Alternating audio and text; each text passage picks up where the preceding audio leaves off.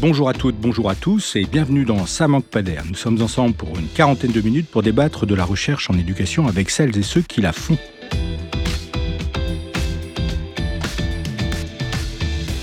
Au programme de cet épisode, la question du curriculum et des savoirs scolaires. Nous vous proposons donc une plongée dans la fabrique des savoirs enseignés à l'école pour essayer de comprendre, suivant l'expression utilisée par Jean-Claude Forquin au début des années 80, ce qui se passe à l'intérieur de la boîte noire de la classe. En effet, l'école est à la fois un lieu auquel on confie la tâche d'enseigner des savoirs socialement construits qui relèvent de ce que l'on peut appeler un curriculum prescrit ou formel. Et la sociologie du curriculum se demande alors pourquoi enseigne-t-on ce qu'on enseigne à l'école? Et évidemment, la matière, le choix n'est jamais tout à fait neutre. Mais l'école est aussi un lieu où se joue la mise en activité par les enseignants de ces mêmes savoirs, à travers des dispositifs, des pratiques, des séquences, etc. Ce qu'on appelle aussi le curriculum réel ou informel. On se demande alors quelles sont les transformations, les transpositions, les traductions, les appropriations réalisées par les enseignants pour assurer ces enseignements?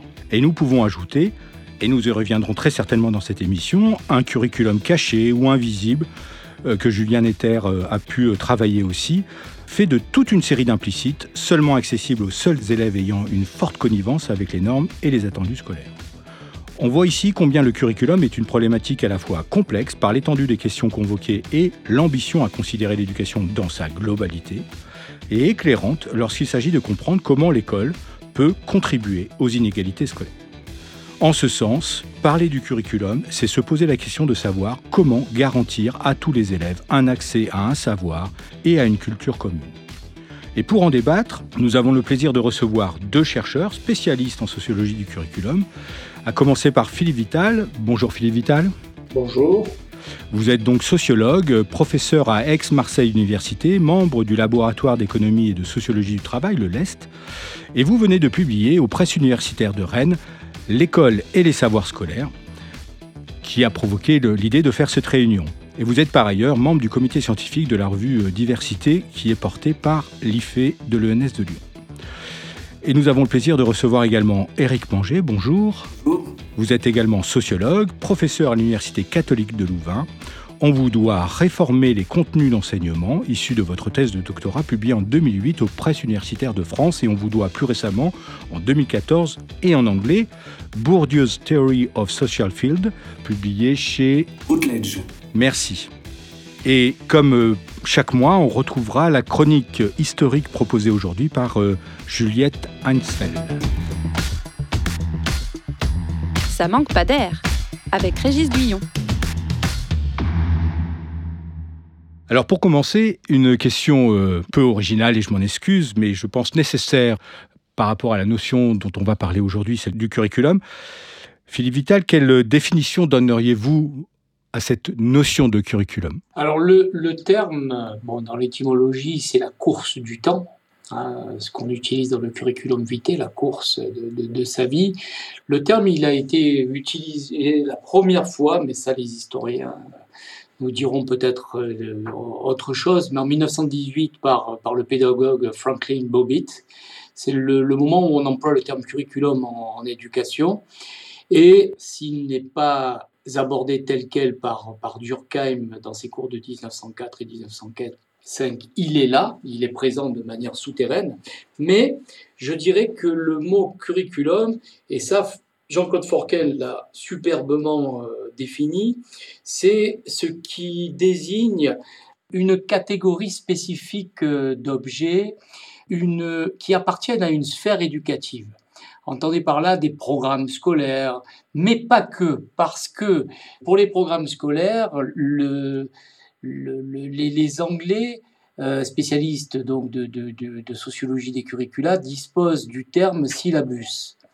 Et par curriculum, en fait, on a une approche globale. Je crois que c'est ça qui est important dans le curriculum, c'est une approche globale des phénomènes éducatifs, une manière de penser l'éducation qui consiste à privilégier la question des contenus d'enseignement et la façon dont ces contenus s'organisent, euh, se transmettent, se co-construisent dans les cursus et dans la salle de classe. Donc un curriculum scolaire, c'est d'abord dans le vocabulaire anglo-saxon un parcours éducationnel un ensemble continu de situations d'apprentissage auxquelles un individu, un élève, s'est trouvé exposé au cours d'une période donnée dans le cadre d'une institution formelle telle que l'école.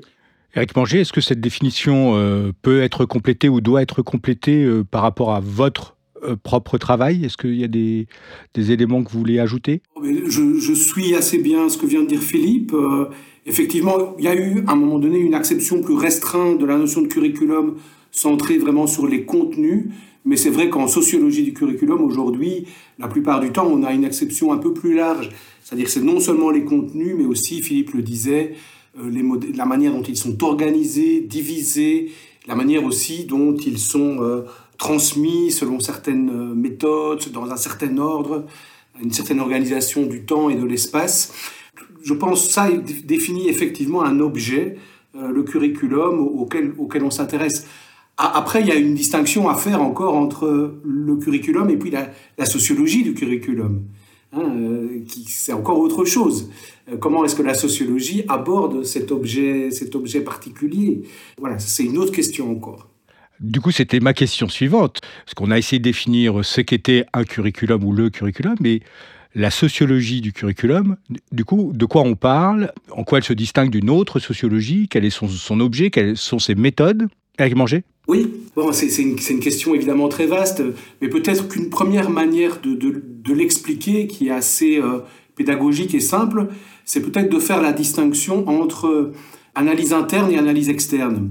Euh, c'est une distinction que faisait parfois Bourdieu, c'est une distinction qu'on trouve euh, beaucoup dans la sociologie de la littérature, donc une autre branche de la sociologie. On fait cette distinction entre l'analyse interne et donc effectivement le contenu alors le contenu d'un roman, si on fait de la sociologie de la littérature, ou le contenu d'un curriculum qu'on peut décrire à l'interne, et on dispose de toute une série d'outils et de concepts en sociologie du curriculum pour essayer de décrire la forme euh, du curriculum, c'est toute l'analyse interne. Mais le véritable enjeu, évidemment, d'une approche sociologique du curriculum, c'est de lier analyse interne et analyse externe. Et alors l'analyse externe, ça va être plutôt une analyse des conditions sociales, politiques, culturelles, du contexte dans lequel ce curriculum est promu et mis en œuvre.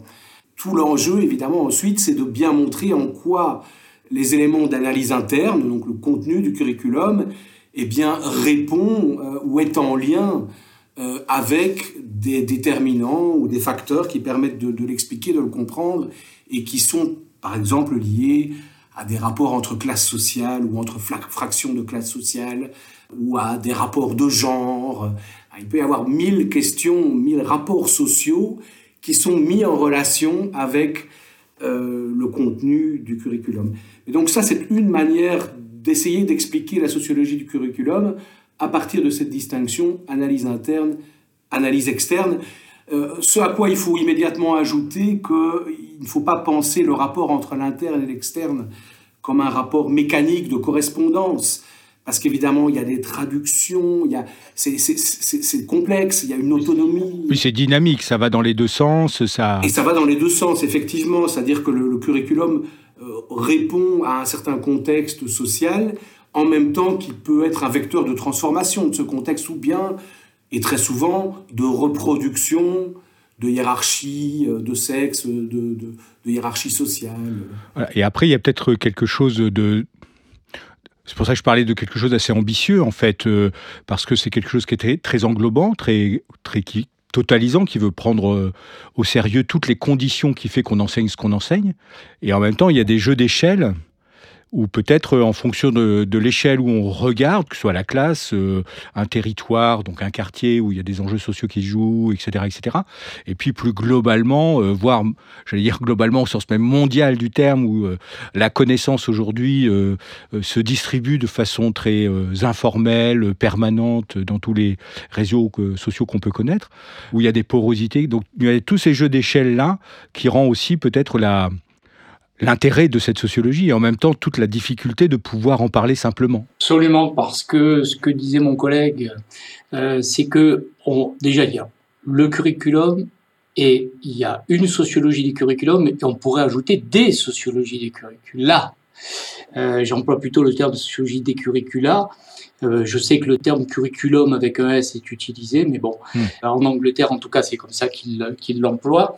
Si je reprends la distinction qui, qui a été abordée par, par Éric Manger, on prend en compte la globalité du curriculum, notamment du curriculum formel. C'est ce qui a été dit en introduction, effectivement. C'est-à-dire, on va prendre en compte l'ensemble des instances éducatives. On va prendre l'échelle des ministères, des conseils qui mettent en place ces programmes, les rectorats, les académies, les manuels scolaires, les examens, les formes d'évaluation que j'ai oublié tout à l'heure, le assessment, très important aussi, qu'au niveau interne, au niveau des disciplines, au niveau des didactiques, au niveau de la formation des enseignants, bref, la mise en œuvre, euh, j'allais dire en termes d'échelle presque locale dans les établissements scolaires au sein de la boîte noire de l'école. Et c'est là où on a le curriculum. Alors moi, je n'emploie plus le terme curriculum réel. Je pourrais y revenir pourquoi, mais le curriculum en acte. Et à mon avis, c'est très important, ce e-news. Et dans ce curriculum-là, le curriculum en acte, il y a effectivement un curriculum caché qui n'est pas forcément euh, à, caché à dessein pour dominer, euh, hmm. euh, pour contrôler l'élève, l'étudiant, mais c'est tout ce qui est implicite, tout ce qui est amené dans la construction des savoirs, les compétences, les valeurs, et qui ne sont pas dans les programmes et qui ne sont pas forcément visibles. Et explicités. Absolument. Avant d'aller de plus loin, je vous propose de faire un petit détour historique avec la chronique de Juliette Heinsleff. L'école enseigne. Au-delà de cette évidence, toute la question réside dans ce qu'il faut transmettre et comment. Car une société qui évolue fait évoluer les savoirs qu'elle juge déterminants et nécessaires, notamment au travers d'instances. En France, depuis 2013, nous disposons d'un Conseil supérieur des programmes qui est appelé à donner des avis et à formuler des propositions. Il réunit universitaires, chercheurs, spécialistes du système éducatif et des représentants élus de la nation. Mais outre cette myriade d'intervenants qui agissent à un moment donné, il faut également noter que les prescriptions, pratiques et représentations des savoirs éducatifs se configurent au fil du temps, selon des modalités d'actualisation et de légitimation multiples liées à la société et aux politiques. Alors, comment savoir ce qu'il faut apprendre et qui le décide? Pour comprendre comment les savoirs se construisent au fil du temps, je prendrai l'exemple de l'enseignement ménager des femmes, effectif de 1880 jusqu'à sa suppression au baccalauréat en 1980. Derrière l'apparente continuité dans la formation de la ménagère, cet enseignement apparemment conservateur en matière d'égalité des sexes a néanmoins eu certains effets émancipateurs. D'abord tourné vers le foyer et la préparation du métier de ménagère et celui de maman, il s'insère progressivement dans un processus de professionnalisation et de scientifisation féminine. Après la Seconde Guerre mondiale, la croissance de formation ménagère génère une demande d'enseignantes et de nouvelles exigences de certification qui prolifèrent.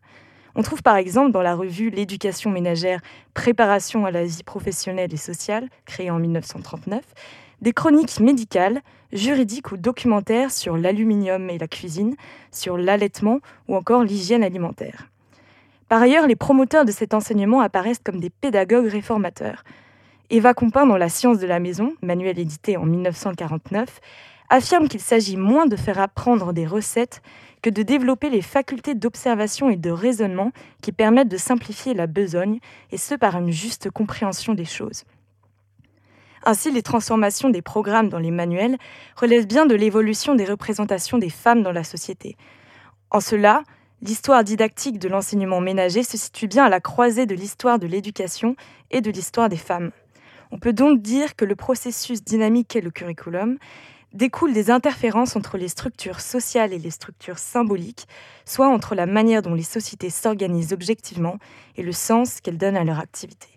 Les savoirs enseignés seraient donc le fruit de leur époque en France, avec la mise en place de l'école publique sous Jules Ferry, les professionnels de l'enseignement ne sont plus confondus avec les autorités religieuses, mais forment des entités à part, sécularisées.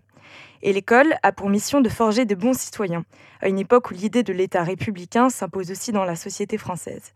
Et forcément, ces intentions se retrouvent dans les savoirs enseignés. Par exemple, l'enseignement anti-alcoolique en France, obligatoire dès 1897, est considéré nécessaire au moment où l'alcoolisme devient un enjeu politique et social majeur.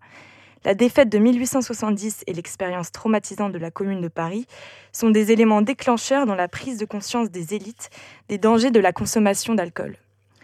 Alors que la boisson est considérée comme responsable de la déchéance de la race et de la patrie, c'est à l'école qu'il convient de remédier à ce problème. Dans le même temps, c'est aussi le moment où l'alphabétisation du corps social devient une nécessité pour faire face au capitalisme industriel. Mais si l'école de Jules Ferry est considérée comme l'école du peuple, le système d'enseignement varie néanmoins en fonction de la classe sociale. Et pour la classe populaire, ce sont les compétences minimales qui sont enseignées, la lecture, l'écriture et le calcul. Sous Jules Ferry, l'école est donc plus pensée comme une annexe de l'Église, mais bien comme celle de l'État, qui charge l'institution scolaire de répondre aux problématiques sociales, économiques et patriotiques auxquelles la nation fait face. Et est-ce qu'on peut voir une évolution euh, lorsque la massification scolaire se met en marche? Alors, À partir des années 60, l'école offre effectivement la possibilité à tous les élèves d'accéder aux formations plus longues et prestigieuses. Les Trente Glorieuses alimentent une pensée de la rationalité technique que l'école doit inculquer aux élèves dans un contexte où le progrès matériel paraît sans limite et où la société de consommation s'impose pour tout. Dans les cahiers des années 60-70, on retrouve ainsi souvent des exercices de mathématiques où il faut noter le coût d'une voiture ou calculer sa consommation, additionner le prix d'un téléviseur et d'un frigidaire. L'avènement d'une société post-matérialiste qui fait suite à une société industrielle entraîne un glissement évaluatif. Alors que les valeurs individuelles passent de matériel, économique et physique à post-matériel, donc centrées sur l'autonomie et l'expression individuelle, certains acquis acquièrent une forte légitimation, comme adaptabilité ou polyvalence. Cela rompt avec d'anciennes formes de délimitation des savoirs, où la répartition des tâches individuelles restait très compartimentée. Parallèlement, la crise de l'État-nation dans un contexte de mondialisation n'est pas sans influence sur le champ éducatif l'élève doit désormais acquérir une flexibilité dans ses compétences, tandis que les besoins et les savoirs circulent au-delà des frontières nationales.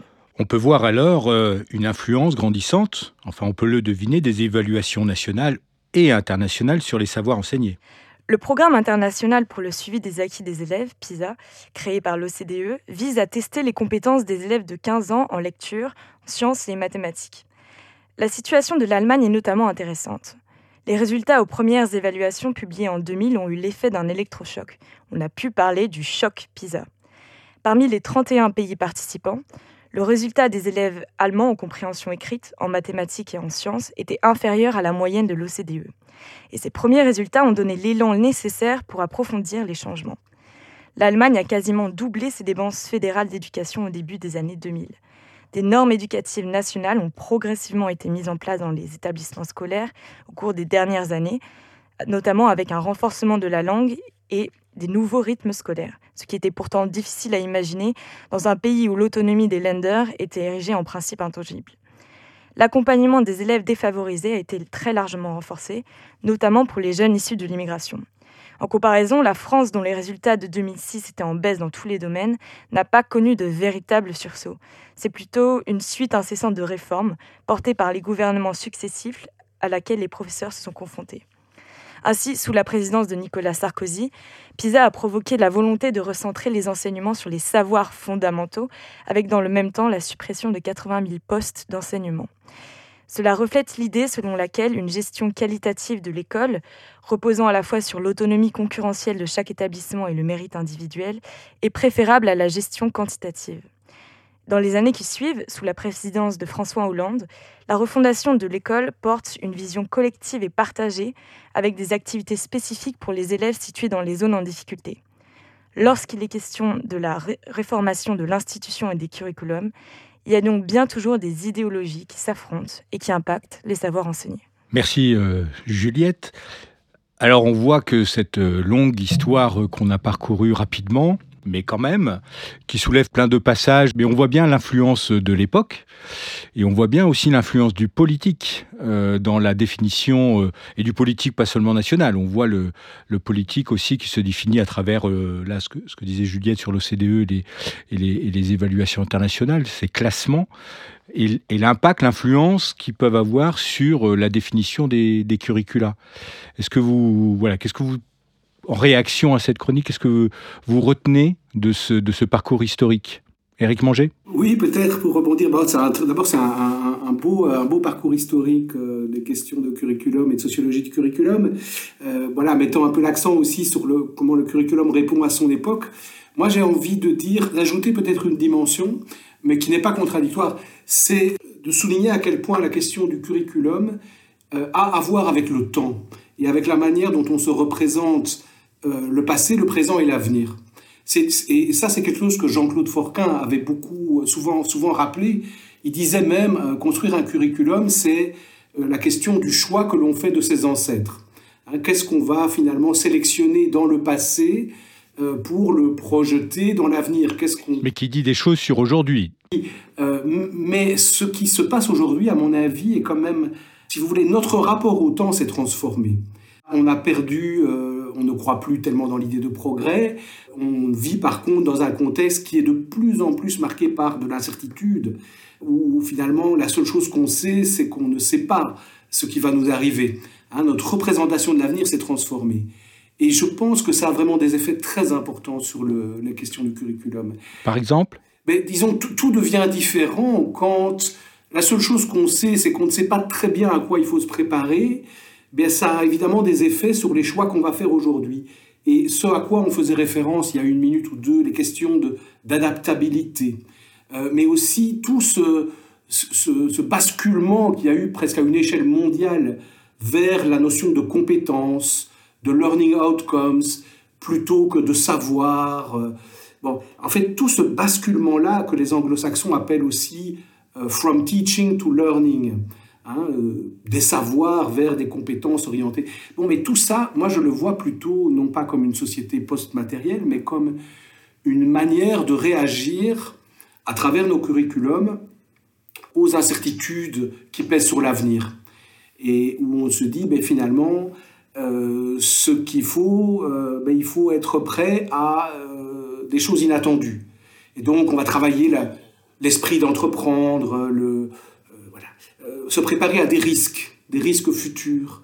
Et je pense qu'on peut relire euh, toutes les éducations A, ou beaucoup d'éducations A, hein, on sait que ça sont beaucoup développées ces dernières années, comme essayant de répondre à des risques futurs. À des, enjeux sociétaux, en tout cas. À des enjeux, à des, oui, souvent on peut les lire comme, comme des risques ou comme des, enjeux euh, qui pèsent sur l'avenir. Philippe Vital, par rapport à cette chronique? Oui, eh ben, merci beaucoup déjà parce que je la trouve très très précise, très très, très heuristique. Euh, je dirais que, sans revenir sur l'histoire, mais quand même, hein, la, la, le, la, la, genèse elle est de, du mouvement anglais de sociologie euh, des curricula, c'est Durkheim. Hein.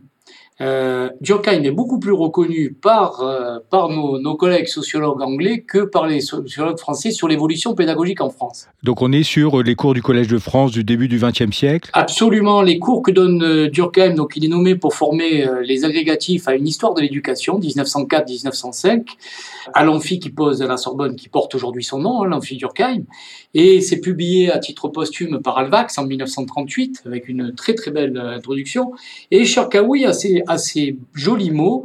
Il a reconnu très très tôt hein, l'intérêt de l'évolution pédagogique, Mohamed Cherkaoui. Et il dit c'est un traité de mutation curriculaire. Et je dois dire qu'il a parfaitement raison, parce que il y a dans l'évolution pédagogique en France, s'il ne, ne dit pas, je suis en train de faire une sociologie du curriculum, c'est nommé ex post, hein, c'est nommé, vous le savez, mais il faut le citer quand même, on peut pas ne pas citer Knowledge and Control, mais 1971, euh, Michael Young, euh, c'était le collectif il y a vraiment là la jeunesse de la sociologie des curricula, et Durkheim nous montre comment, en fait, les programmes, les pédagogies très importants, les manières de sélectionner le savoir et de les transmettre, ce qu'on va considérer comme valable d'être enseigné à un moment donné, reflètent les intérêts d'une société, ce qu'on va valoriser, ce qu'on attend d'une formation, ce qu'on attend même d'une nation. Oui, et le passage des années 1870 euh, suite à la commune et à la défaite, voilà, typiquement. Tout à fait, on a ça chez, Durkheim. Alors il y a un beau texte que je me permets de citer qu'on qu'on oublie trop souvent, c'est le discours aux au lycéens de sens de Durkheim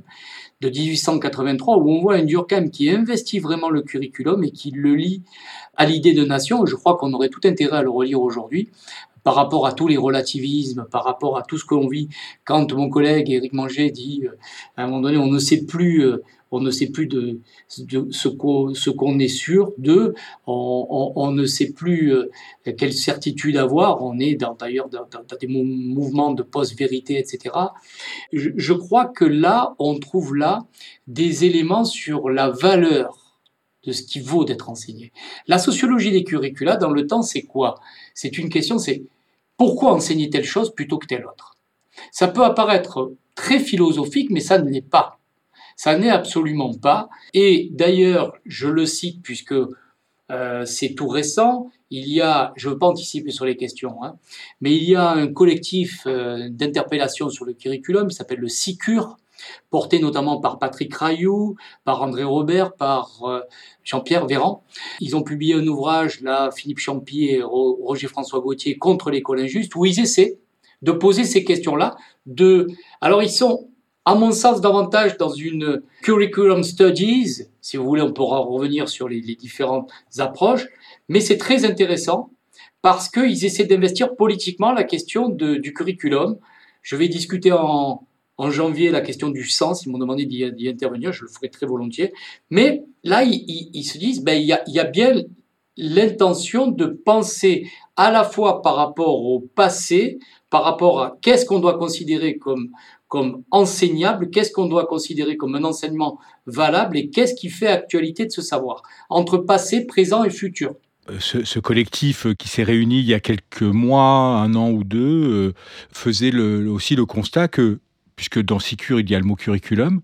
Finalement, c'était le même constat que, que, vous faites aussi dans, dans votre ouvrage, finalement, que ce, terme-là, cette notion-là, a du mal à prendre, a du mal à s'incarner, a du mal à être comprise. Je crois que c'est la deuxième ligne, vous utilisez le mot énigme dans l'introduction.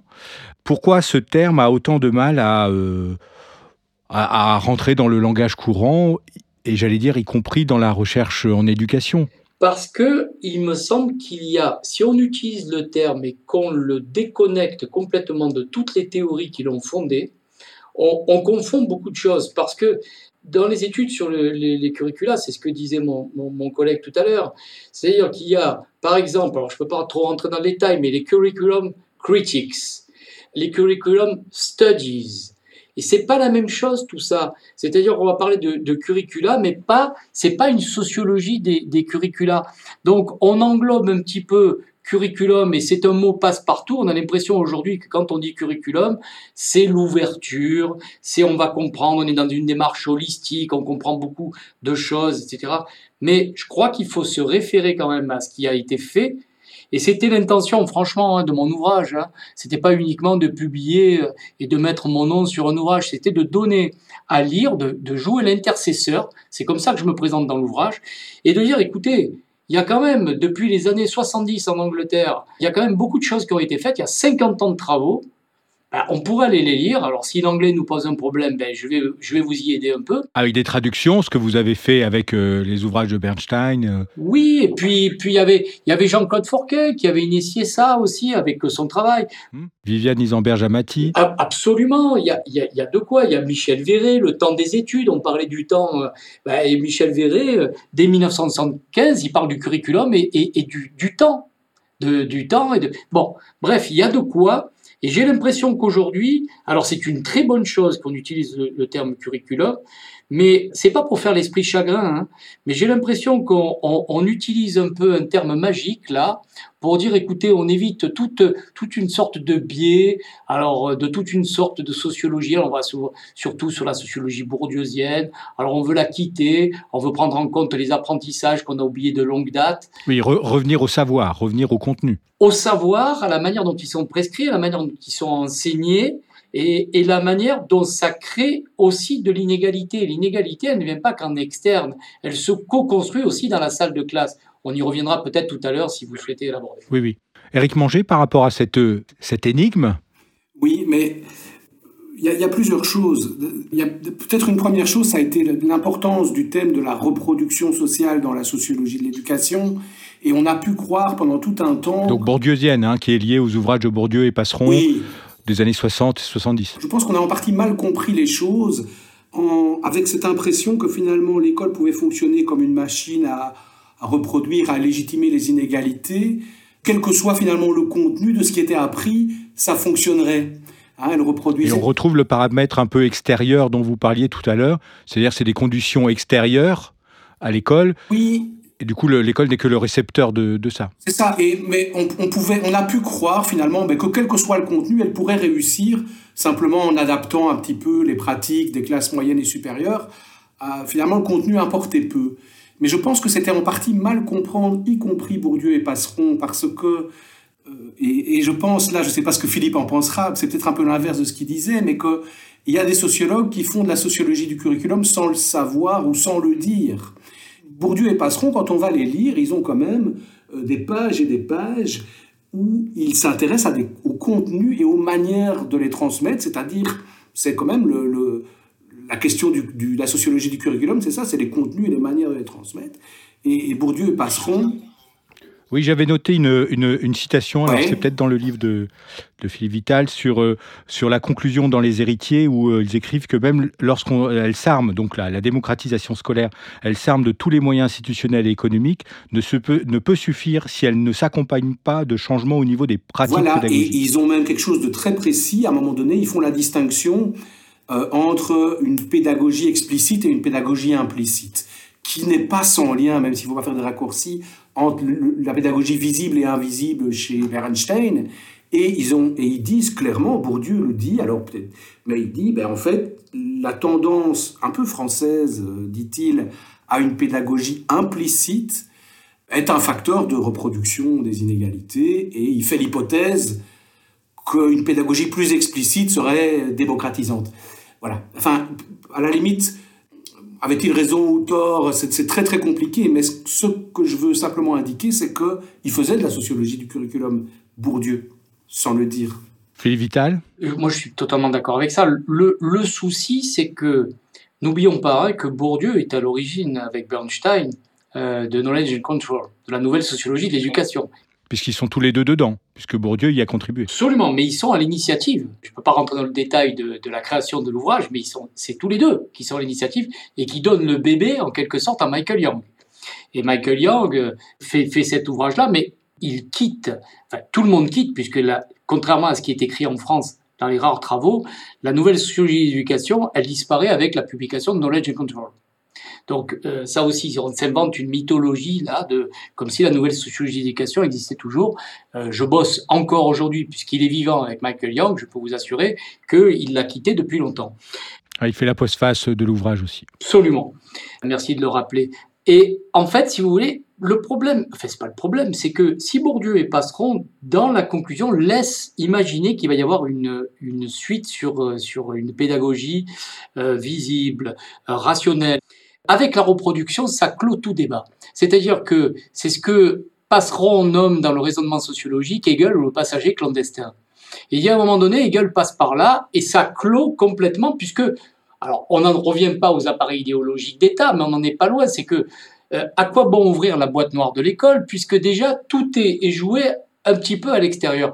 On s'attendait un petit peu à un passage après les héritiers et il y a eu quand même Monique Saint-Martin, euh, il, y a, eu d'autres bourdieusiens qui ont travaillé euh, les contenus d'enseignement, mais je dirais que la reproduction, elle clôt un peu euh, tout questionnement autour du curriculum. Alors, c'est un paradoxe. Pourquoi? Parce que Pierre Bourdieu, on le sait aussi, eh bien, il rédige le rapport du Collège de France qui est en 85 consacré à des propositions pour l'enseignement euh, de l'avenir. Et en 89, avec son, son collègue, il publie euh, Gros, il publie un, les principes pour une réflexion sur les contenus d'enseignement.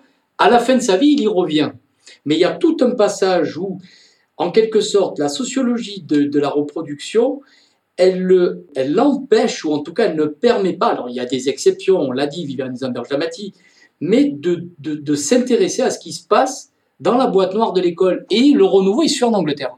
Mais est-ce que, alors c'est une hypothèse que je vous livre comme ça, c'est pour la discussion, mais est-ce que l'émergence, alors dans les années 80, des didactiques disciplinaires n'a pas contribué à une forme de de distribution du travail sociologique, enfin c'est mal dit, mais de, de, la recherche finalement, où euh, les didactiques disciplinaires ont pris en charge ou ont monopolisé ce rapport au savoir enseigné, et du coup en, en, se dégageant de, de, quelque chose qui serait peut-être plus global euh, et, engageant. En fait, Viviane Isamberg Jamatique, j'ai eu la chance d'interviewer, de rencontrer, de discuter avec elle. elle me disait deux choses. Elle me disait la première, c'est que si on ne s'est pas intéressé à la transmission des savoirs, à l'échec dans la salle de classe, c'est qu'on a laissé trop tôt ça aux psychologues de l'éducation. Et dans les années 60-70, on considérait que ce qui se passait dans la salle de classe, c'était les psychologues de l'éducation, pas les sociologues. Et on a raté ce virage-là. Euh, et elle disait, bon, elle le disait, mais elle, elle y est allée, puisqu'elle a publié les savoirs scolaires en 90 et qu'elle s'y est intéressée là où les Bourdieusiens laissaient un peu de côté. Mais elle disait évidemment que la didactique a pris bien, dès les années 80, et notamment la didactique, la didactique des disciplines, l'histoire des didactiques, des disciplines, etc., ont pris euh, le champ du savoir et du savoir enseigné. Et que euh, on, on s'y est peu intéressé. À la différence près je dirais qu'à part une didactique anthropologique comme développée par Yves Chevalard ou d'autres, on ne questionne pas la connaissance et le savoir, c'est-à-dire on est sur du savoir savant. Et on considère que ce savoir savant, ce qui est primordial, c'est la transposition didactique. Et on ne questionne pas ce savoir-là. Tandis que le sociologue des, curricula va questionner ce savoir. C'est ça la différence fondamentale, je crois. Éric Manger, par rapport à cette, euh, cette monopolisation du, du savoir parler didactique, est-ce que c'est quelque chose que vous, vous constatez? Alors, il faudra qu'on voit aussi du côté de la Belgique si, euh, si les choses se jouent aussi autrement, mais, euh, mais est-ce que c'est la même la même préoccupation ou la même histoire euh, que celle que vient de décrire Philippe Vital? Je pense que oui, je pense que c'est en bonne partie le cas, que finalement les sociologues sont peut-être en partie passé un peu à côté euh, de cette question spécifique des contenus et l'ont laissé à d'autres. Bon, mais en même temps, je, crois malgré tout qu'il y a quand même des, des travaux qui relèvent hein, de la sociologie du curriculum sans euh, utiliser ce label-là pour se décrire. Et bon, il y a quand même eu tout, tout une série de travaux, par exemple, sur ben, comment est-ce que, en termes de, vraiment de contenu et d'attitude et de comportement des élèves, on avait des attentes différenciées selon qu'on s'adressait à des garçons ou des filles, ou selon qu'on s'adressait à telle filière fréquentée plutôt par des milieux populaires, ou telle autre filière par des milieux plus aisés. Bon, là, tout ça, ce sont des travaux qui, quand même, mettaient en relation des questions de contenu. On attendait des filles tel et tel type de, ou des garçons tel et tel autre type de, qualité, euh, voilà et, des rapports sociaux de genre ou des rapports entre classes ou fractions de classe. Moi, je considère que ces travaux-là, ce sont des travaux qui touchent, qui, font partie de la famille euh, de la sociologie des curricula, euh, qui font ce rapport entre une analyse interne des contenus qui sont attendus et une analyse externe des rapports sociaux dans lesquels les élèves se trouvent donc je pense qu'on a fait en partie de la sociologie du, curriculum sans le savoir. Et, je pense aussi à un, article il y a une vingtaine d'années d'Elisabeth Bautier et Roland Guagou sur l'hypothèse relationnelle. Alors je ne sais pas s'ils font du, de, la recherche, de, la, sociologie euh, des curricula sans le savoir, mais je, trouvais aussi dans ce travail-là quelque chose qui, qui pouvait s'apparenter à ce que vous décrivez là depuis tout à l'heure, c'est-à-dire en insistant sur l'interaction qui se joue entre l'enseignant qui enseigne et l'élève qui apprend, dans cette relation-là qui est à la fois quelque chose qui est très lié à la socialisation, euh, à l'espace dans lequel on se retrouve, et en même temps de savoir qui sont mis au travail, qui, circulent. Oui, le, en fait, euh, je, je, connais bien, enfin, je connais bien, je fais partie du groupe Reseda, hein, euh, qui a été créé par, par Bautier Rocher en 2001. Effectivement, mais ça, j'allais presque dire que c'est, alors c'est pas, c'est, pas insultant du tout puisque j'y participe, mais c'est une, presque une méthodologie, comment on va travailler la production des inégalités dans la salle de classe. C'est une entrée. Mais ce faisant, ça ne veut pas dire pour autant qu'on va travailler le curriculum. C'est-à-dire qu'on peut très bien travailler, par exemple, sur euh, l'échec face à une identité remarquable, A plus B au carré, voir les opérations qui sont modélisées, qui sont, etc., s'il y a une pédagogie invisible, sans pour autant questionner la valeur, l'utilité sociale, le sens de cette, euh, de cette équation, de cette identité remarquable pour l'élève ou pour l'enseignant. On oublie souvent l'enseignant. Euh, des savoirs ne font pas sens pour les enseignants qui, qui transmettent. Hein. À l'INSPE, on peut, on peut s'y rendre en France ou, ou en Belgique, sans doute, dans les instituts de formation, on oublie souvent ça. Euh, il y a des enseignants qui enseignent ceux qui ne croient pas et ce qu'ils ne considèrent pas comme valable. On oublie trop souvent la formation. Et est-ce que, euh, c'est une question aussi que, je trouvais intéressante euh, euh, sur les pédagogies nouvelles, et qui ont voulu aussi incarner peut-être davantage des savoirs par rapport à la vie quotidienne, par rapport à des situations, travail de groupe. et il y a aussi un regard un peu critique, finalement, où, le, où le savoir est un peu euh, pas mis de côté, mais où, finalement la consigne de travail, la question de l'évaluation, des critères, de qu'est-ce qu'il y a à apprendre, qu'est-ce qu'on doit apprendre, est un peu euh, euh, accessoire, si je puis dire, par rapport au cadre que l'on fixe, où l'élève est peu guidé. Donc finalement, qu'est-ce que j'apprends, qu'est-ce qu'il y a à voir, qu'est-ce qu'il y a à savoir, qu'est-ce qu'il y a à apprendre? Est-ce que on, retrouve ce travail-là dans quand on s'intéresse au curriculum, Eric Manger? Moi, il me semble que oui, mais de nouveau, peut-être que j'ai une exception un peu trop. Euh, mais, on, a commencé la, discussion tout à l'heure en se disant, ben, finalement, c'est quoi le curriculum? Comment est-ce qu'on peut le définir? Et on a bien dit, finalement, c'est pas, c'est pas du tout, en tout cas pas seulement des contenus, mais c'est aussi la manière de les organiser, la manière de les transmettre, la manière de mettre en relation l'élève avec ces contenus, et donc la question du cadre que vous mettez maintenant en avant, de dire s'intéresser dans quel cadre on met l'élève pour euh, le, socialiser ou l'amener à, s'intéresser à, différents contenus. Pour moi, tout, tout, ça fait partie de la question des curriculums et donc potentiellement de ce que les sociologues doivent étudier et de ce que la sociologie du curriculum peut contribuer en, sociologie de l'éducation. Mais voilà, peut-être qu'on a des, points de vue un peu différents sur finalement les limites de ce qui constitue la, sociologie du curriculum ou des curricula. Moi, j'ai une acception assez large de, ce que ça, de ce que ça, ce que ça inclut, quoi. Y compris aujourd'hui toutes ces réflexions sur comment faire rentrer de, mais en fait, pour moi, c'est de la sociologie du curriculum. Comment faire rentrer des nouveaux enjeux dans l'école? Et on n'arrête pas de réfléchir à ça, à se dire, il y a eu le, terrorisme, on commence à réfléchir à toute la question de la, la transition écologique, euh. la citoyenneté, la transition écologique, l'esprit d'entreprendre, enfin, tous les domaines pour lesquels, pour lesquels l'école n'est pas préparée, en fait. Ça ne fait pas partie de ces, de ces codes de connaissances, justement, de son curriculum euh, traditionnel. Euh, et, et, et, et, en même temps, on attend aujourd'hui de plus en plus de l'école qu'elle intègre ces, nouveaux enjeux et ces nouvelles connaissances, compétences, ce qui amène maintenant les écoles de plus en plus à tisser des partenariats avec des acteurs externes. Donc on va se mettre en partenariat avec telle association, euh, les faire venir dans l'école pour sensibiliser les élèves à des questions et à des, des contenus, hein, des contenus, donc ça intéresse le curriculum, qui ne sont pas les contenus traditionnels. Euh, voilà, et ça amène l'école à devoir faire des choses qu'elle faisait pas avant, se mettre plus en partenariat avec des acteurs non scolaires, par exemple. Alors, avant, j'y reviendrai juste après euh, pour conclure, mais je voulais aussi poser la question, puisque c'est une interpellation que Philippe Vital fait dans son ouvrage sur l'herbe curriculaire est-elle plus verte ailleurs?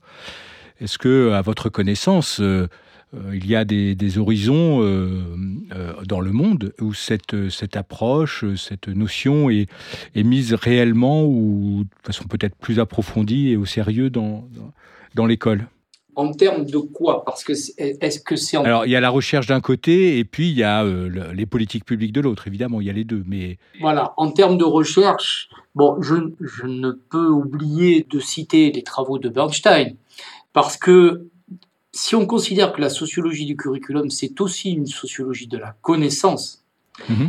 les travaux de Bernstein sont, ils, ils, vraiment, ils sont incontournables.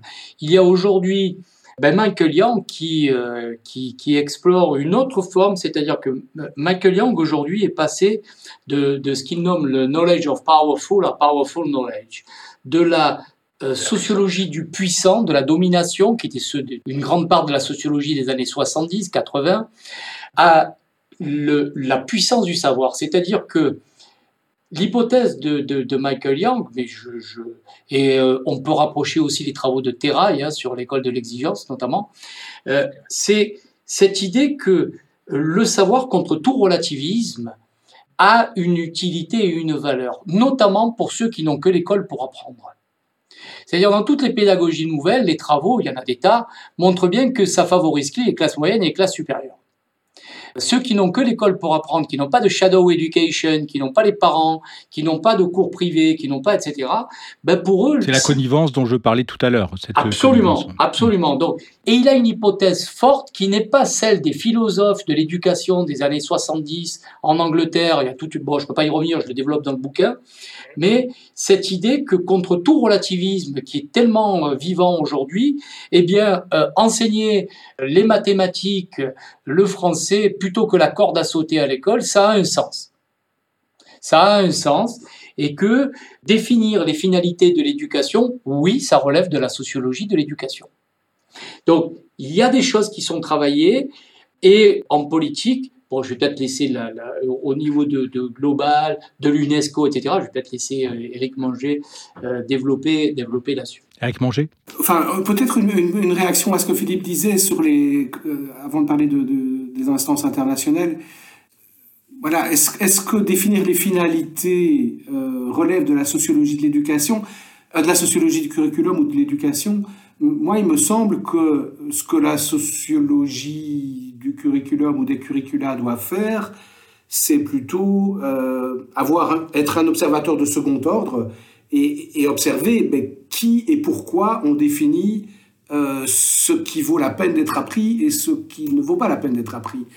Voilà, si c'est sauter à la corde, ce sera sauter à la corde, pour prendre l'exemple un, peu euh, ironique que, que, que, prenait Philippe. Mais voilà, il y, a effectivement des transformations à l'œuvre dans la manière dont on définit euh, et dans le contenu de ce qui est défini comme valant la peine d'être appris. Et le sociologue, il doit un peu avoir la distance par rapport à ça, observer que ça se transforme, essayer de comprendre pourquoi. Hein. Je crois que c'est ce que Philippe euh, voulait dire aussi. Euh, maintenant, pour rebondir un peu sur ce que vous disiez sur les instances internationales, je crois que ça, c'est quand même aussi une évolution voilà, très importante on a parlé de, PISA et des, grandes comparaisons internationales.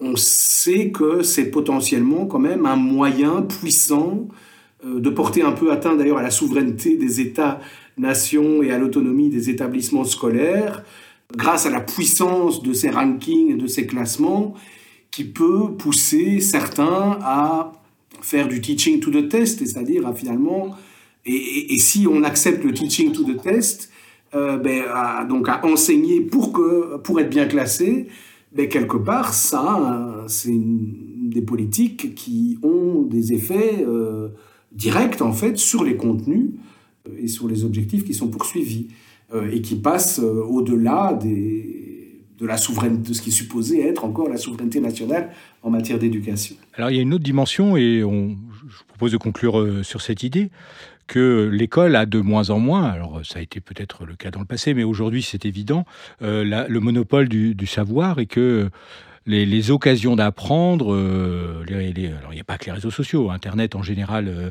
le web le permettent, sur, sur les, manières d'apprendre, l'accès à des savoirs, alors qu'ils sont légitimes, pas légitimes, j'allais dire, c'est pas forcément la question, mais en quoi ça re-questionne aussi quelque part, euh, la définition des savoirs et de leur accès et le rôle que l'école joue dans cet accès à des savoirs légitimes euh, ou légitimés à certains endroits et, pas forcément ailleurs. Je ne veux pas reprendre la corde à sauter, mais voilà, qui selon les contextes sont euh, légitimes ou, moins légitimes.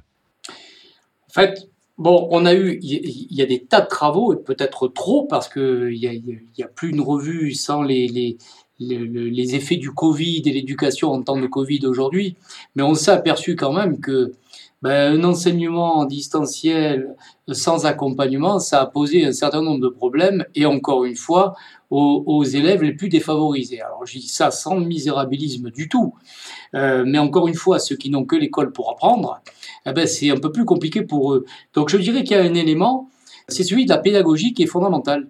C'est-à-dire qu'entre le savoir quotidien des élèves et le savoir tel qu'il est enseigné, qu'il est euh, promu, qu'il est évalué par l'école, eh bien, il y a un élément qui peut être, qui peut être là, c'est la pédagogie.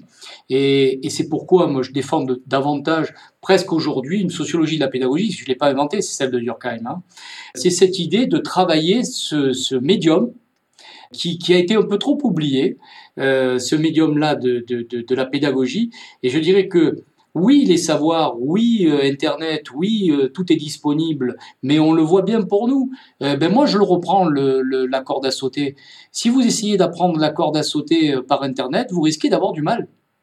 Apprenez à sauter comme un boxeur. Prenez ça sur Internet, dans, dans toutes les vidéos, vous allez avoir un peu de mal.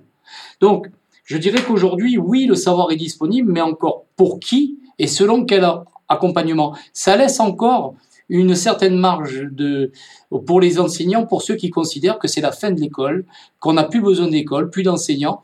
Il me semble qu'on a encore de beaux jours devant nous. Eric Manger, pour conclure sur cette question oui, mais sur cette question, et pour dire quelque chose de, différent, mais, mais, pas opposé à ce que disait Philippe à l'instant, je pense que vous avez raison de dire qu'on assiste véritablement aujourd'hui à une, pas une crise de l'éducation, mais à une, à une expansion de l'éducation y compris en dehors de l'école. Alors c'est une expansion qui a au moins, à mon sens, trois dimensions, je vais dire très vite. C'est une expansion thématique, c'est-à-dire qu'il y a de plus en plus de, de, thèmes, de choses qui sont, par rapport auxquelles on peut s'engager dans un dispositif euh, euh, d'apprentissage, euh, y compris tout à fait en dehors de l'école. Donc plus en plus de thèmes, d'objets, de choses qui, qui, sont objets d'apprentissage. C'est une expansion aussi temporelle, c'est-à-dire qu'il y a de plus en plus de fenêtres temporelles tout au long de la vie euh, qui sont supposées être des fenêtres d'apprentissage. C'est une expansion sociale aussi, dans le sens où il y a plus en plus de, personnes du plus jeune âge, euh, early childhood, maintenant on parle vraiment d'éducationnaliser, de, de, scolariser déjà le, très petit, très jeune, la petite enfance. et euh, évidemment tout au long de la vie également en particulier lorsqu'on fait face à des difficultés d'emploi, etc., on recourt directement, c'est l'éducation comme solution à, toute une série de problèmes. Et donc, on a ce phénomène d'expansion thématique, temporelle et sociale euh, de l'éducation, euh, me semble-t-il, aujourd'hui. Basil Bernstein parlait parfois d'une société pédagogique totale, et je pense qu'il a anticipé un peu ce genre de, développement-là.